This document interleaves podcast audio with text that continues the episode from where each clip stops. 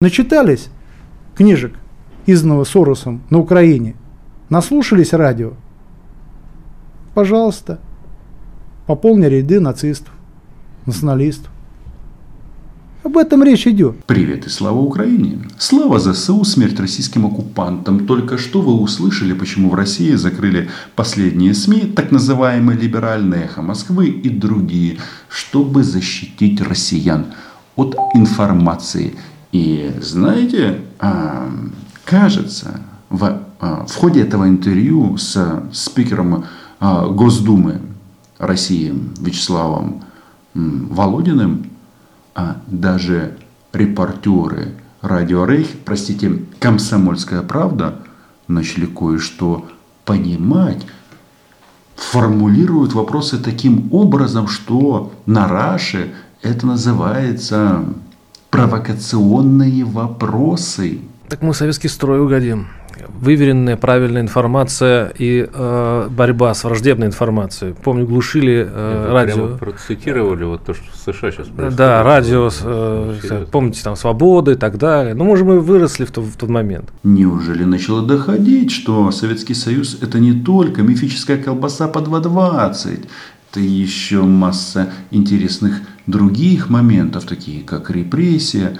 смерть и ага, бесправие и куча-куча э, всякого такого. Но на самом-то деле это интервью, а это вообще-то э, топ-уровень российской политики, ведь Володин э, человек интересный, он предсказал, а, падение России в обозримом будущем. Он автор фразы «Есть Путин, есть Россия». Нет Путина, нет России. Так вот, деду войны повелителю повелителю бункера уже на восьмой десяток скоро пойдет. А это значит, что рано или поздно он скопытится и э, России не будет. Но тайна знаете в чем? Тайна заключается в том, Короче, раскрыта история стиральных машин, которые мы видели на российской военной технике. Подписывайтесь на мой YouTube канал. Меня зовут Роман Соболюк. Здесь мы называем вещи своими именами. Вы Завершай. задавайте разные Остальные вопросы. Были тоже неудобные. Да, да, да. Удобные, неудобные. И успокоение придет в вашу душу. Хорошо, так, тогда такой вопрос. Есть, э, к сожалению, есть данные о случаях мародерства в нашей армии. Как к этому относиться? Правда ли это и неправда? Принимать нам это как-то во внимание или не принимать? Вот э, смотрите, э, что касается слухов. Насколько я понимаю, журналистика, если взять международный стандарт, основывается на цифрах, фактах и двух мнениях. Откуда вы это берете? Откуда вы берете эти факты, которые всем известны и не являются тайной ни для российского общества, но не для нас? Вот откуда вы это берете? Международные службы доставки даже прекратили доставлять грузы, отправляемые нашими солдатами на родину с Украины. Речь идет о Республике Беларусь, которую а, Александр Лукашенко а, сдал в аренду Путину, возможно, навсегда. И а, российская группировка заходила из этого когда-то государства для того, чтобы убивать, насиловать и грабить. Буча, Ирпень, населенных пунктов много. Но получается, что тайна, она проста. Мы неправильно поняли. Вот эти вот картинки, когда видели на российских э, военных автомобилях стиралки, шкафы, мебель, что там еще. В вещмешках российских солдат были женские трусы, лаки для ногтей, бюстгальтеры, ну, в общем, и так далее. Все было совсем по-другому. Это они везли в качестве подарков в Украину э, освобожденным гражданам Украины. Успокойтесь и Они исходите из того, что наш российский солдат жертвует собой, жертвует собой, делает все для того, чтобы, решая задачу, не пострадало мирное население. Именно поэтому российские добрые солдаты уничтожили Мариуполь и не только Мариуполь. В Донецкой и Луганской области они наступают действительно по трупам и по руинам. Но главное что? Главное же, чтобы э, донести трусики э, женские, да? Интересно, а почему только вот возникает эти истории про изнасилование и массовые убийства? Они-то знают это. Просто это вот уже про такие преступления российских визий. Конечно, радио Рейх говорить не может об этом в эфире. Но а на самом-то деле все значительно проще.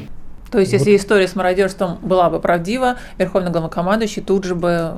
Да это бы, думаю, тут же если такое произошло, моментально пресекли на самом низовом уровне.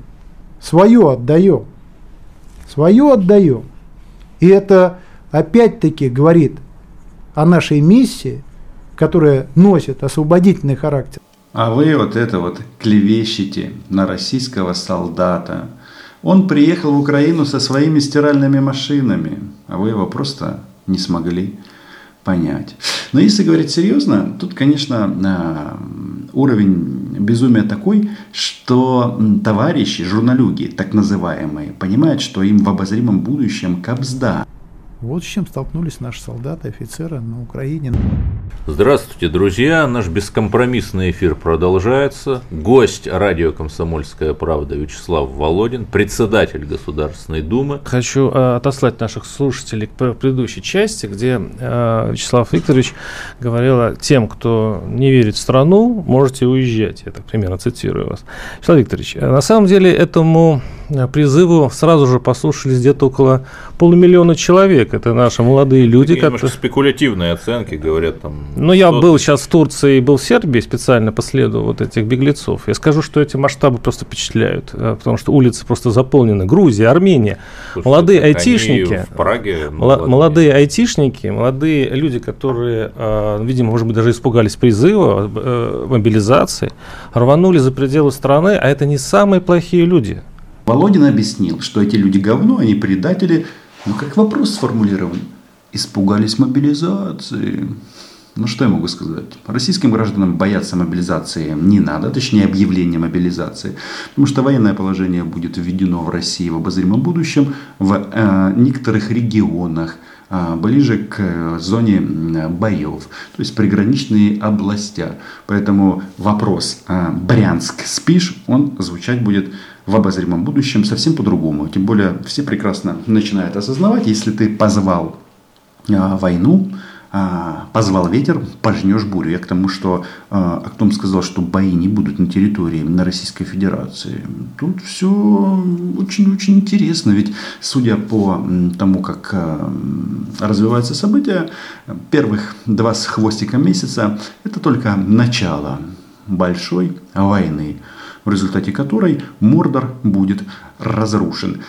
И когда мы говорим о специальной военной операции, опять-таки, то, что гибнут люди, то, что э, она продолжается, это вина Вашингтона, Киева.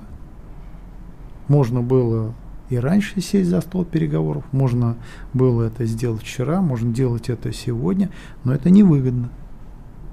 Ну, в нашей воле сказать стоп. Все, ребята, мы больше не запускаем ракеты, мы больше не, не бомбим противника, мы прекращаем операцию. Не будут страдать Вы граждане. Вот. Мы не бомбим.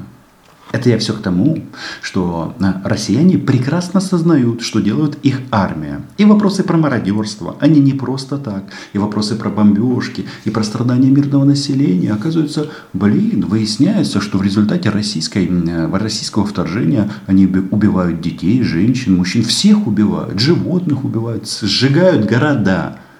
И россияне это прекрасно знают. Но Вячеслав Володин, а он вообще интересный человек в чем? А, вот у него такая особенность, что в принципе он мог бы быть а, лидером ЛДПР и сделать карьеру в бассейне Жириновского, когда тут еще был жив. Наша страна, солдаты, офицеры наш президент, верховный главнокомандующий, предупредили эту агрессию и не допустили огромного количества жертв, которое э, могло быть э, на территории э, как ДНР, ЛНР, так и эти события могли коснуться и нашей территории. Если удар. бы с той стороны э, началась агрессия. Это несравнимо с тем, что могло произойти в том случае, если накачанная до пределом вооружением э, украинская армия начала бы агрессию по отношению к ДНР и ЛНР. Но со слог... И э, дальше... Если внимательно слушать этот фрагмент, то там говорится а, одним из журналистов что-то о сослагательном наклонении. Ну, его Володин а, перебивает и дальше несет свою вот эту вот дичь. Так вот, насчет сослагательного наклонения а, лучше всех сказал этот, а, ну, дедушка, который а, скоро заберет с собой Россию, Владимир Путин. Я, я вам потом скажу, у нас, у нас есть поговорочка такая грубоватая про, про бабушку, про дедушку. Если бы у бабушки, знаете, были внешние половые органы дедушки, мужчина, мужчина, она была бы дедушка, а не бабушка. Поэтому, что там говорить? А... Первый раз этот каламбур с уста Путина прозвучал в 2006 году, когда он говорил о санкциях против Ирана. И сказал тогда, объясняя вот этот вот э, свой э, э, шутливый тон, э, очень просто. Тогда он сказал, что в политике нет сослагательного наклонения, если бы. А, если бы мы не напали, мы бы не смогли привести в Украину стиральные машины. То есть это я все к тому, что все эти товарищи прекрасно осознают, что они делают. И ведут они войну просто потому, что таким образом, а, цепляются за власть в России, б, э, подчиняют э, российское общество и делают из него дебилов, да, и, кстати, из украинцев они хотят тоже сделать дебилов, чтобы все посмотрели телевизор и, э, соответственно, отправляли своих детей на смерть. Это же не просто так, он говорит, тот, кто уехал из-за, из мобилизации за границу, чтобы не попасть под, под ружье, тот предатель, того лишат родины, того лишат родителях, родителей, а еще лишат языка. Но, товарищи, многое начали понимать. Из того, что граждане нашей страны поддерживают это решение.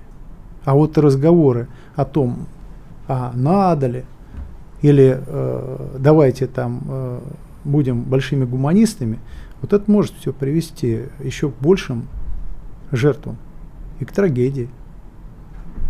Поэтому надо сейчас завершить операцию. Необходимо сделать все для того, чтобы Украина стала мирным, демократическим государством, суверенным. Суверенным. Суверенным. Суверенным. Володя, суверенным. Но внеблоковым, безъядерным, самостоятельным. А в чьих границах? В каких границах? Это уже решать самой Украине, ее гражданам. Именно поэтому однопартиец Володина из одного бассейна, да, у них там тоже своя организация есть, не только в ЛДПР. Так вот, э, он приехал в Херсон и сказал, что Россия сюда пришла надолго. Да, но не спешите пить боржоми, пушки идут. А, всех российских оккупантів кривавых мы проженемо з Украины. Касается это и Крыма, и Донецка, и Луганска. Вот. Но почему я говорю, что они начали э, многое понимать? То есть, с одной стороны, власть пихает вот этот тезис, что россияне поддерживают, ну, может быть, насмотревшись Скобеева и поддерживают, но сами умирать они не хотят. И это похвально, это нормально. А, хотя, наверное, в российских реалиях, если ты не готов умереть за Путина, то тут уже что-то не то. Но нет, когда касается их личной жопы, то у них все быстро э, схватывают, схватывается. И э, не просто так никаких э, депутатов Госдумы на фронте с автоматом нет. Хотя вот тут тот же Володин говорит, что они рвутся. Почему я говорю, что сами журналюги радио Рейх начали догадываться, к чему все идет. И почему им кобзда? И уж точно мы не можем здесь сравнивать э, ни с какими репрессиями, причем... Да, вот 37-й год сейчас очень популярная тема. Вы Вообще сказали, не я исторических сказал. параллелей. Не могу не спросить, это люди очень, многие боятся черных воронков 37 года, борьбы с инакомыслием. Это, это, это все мы видим в открытом пространстве в нашем демократическом Во-первых, обществе. это абсолютно неуместное сравнение, оскорбляющее тех, кто был репрессирован в 1937 году. Об этом речь идет. Вы кого ставите-то на одну планку? Нет, мы не ставим на одну планку, мы боимся повторения этой ситуации. Возможно ли вот так повторение? Вы о репрессиях уже заговорили. Очень-очень хорошо напомню гражданам России, что а, репрессии нет. Это не против бандеровцев и не против украинцев. Это против вас. Отстреливать будут вас, россиян ваша российская власть. А как это будет происходить? Ну, начинается это вот с такого. На тему дискуссии. Сейчас в российском обществе, на мой взгляд, расцветает такое очень опасное явление, как если сказать мягко, ябедничество, ну а раньше это называли стукачество. Очень много примеров каждый день. Там, учительница э, не так высказалась о спецоперации, дети записали на мобильник, учительницу уволили. Э, в магазине сцепились два покупателя, один сказал, я поддерживаю действия российской армии, другой сказал, не поддерживаю, который не поддерживает, оштрафован на 30 тысяч рублей. Вот э, не видите ли вы опасности в этом явлении? И все-таки как же Конституция, свобода слова, мнений? Или в данной ситуации, в очень тяжелой ситуации, уже Конституция не так важна? Ну, давайте исходить из другого. Что касается стукачества, доносительства, не надо на людей напрасленно нагонять, не надо. Этого нет. Есть отдельно граждане, которые были прикормлены за счет грантов, за счет подачек. Понятно, сейчас стало сложнее с этим. И есть неудовлетворенность. У нас это имеет отношение к ряду и средств массовой информации. Есть э, и блогеры, которые зарабатывают на этом, потому что им э, не просто так э, приходят деньги – да так называемую, в кавычках, рекламу. Да, блогеры во многом виноваты в России. Некоторых посадили, основная масса выехала, но рекламу, в смысле монетизацию у России в принципе сняли. И ряд товарищей даже скулить по этому поводу начали. Но э, вы слышите, доносы. Он говорит, да нет, нет никаких проблем. Штрафы. А Владимир говорит, нет никаких проблем. А кто же попадает в, в, под этот э, пресс? Мы Там учительницы, говорим, простые учительницы, послушайте, их, их штрафуют. Они точно не без грантов работают. Э, знаете, э, штрафуют за дело. Есть закон. Закон надо соблюдать. И вот э, я вам скажу, все-таки э, мы вот разговариваем, и этот диалог у нас э, носит открытый характер.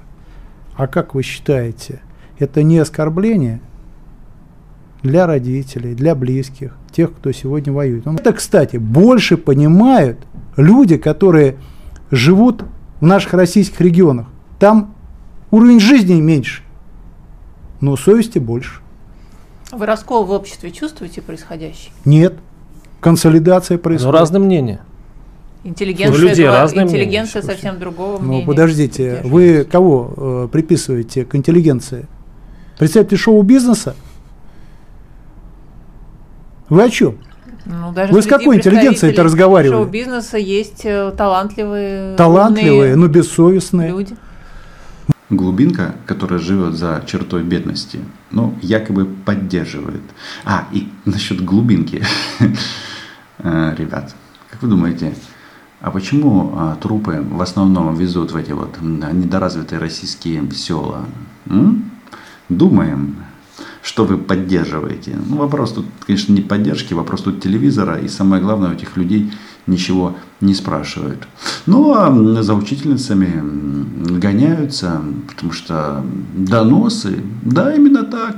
В общем, а, все у нас будет хорошо, модель понятна, которую они сюда пытаются экспортировать в Украину. А, доносы, диктатура, смерть. Тут э, вообще все ясно. Хорошо, что они такие. Откровенные российские нацисты. Поэтому что тут нужно делать? Убивать российских солдат и офицеров, которые здесь, э, в Украине. Чем больше и быстрее мы их завалим, тем быстрее они начнут а, задаваться какими-то более глубокими вопросами внутри себя.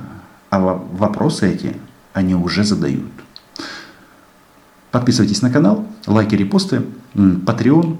Украина была, есть и будет. А те, кто сюда пришел с оружием в руках, будут уничтожены. Чао!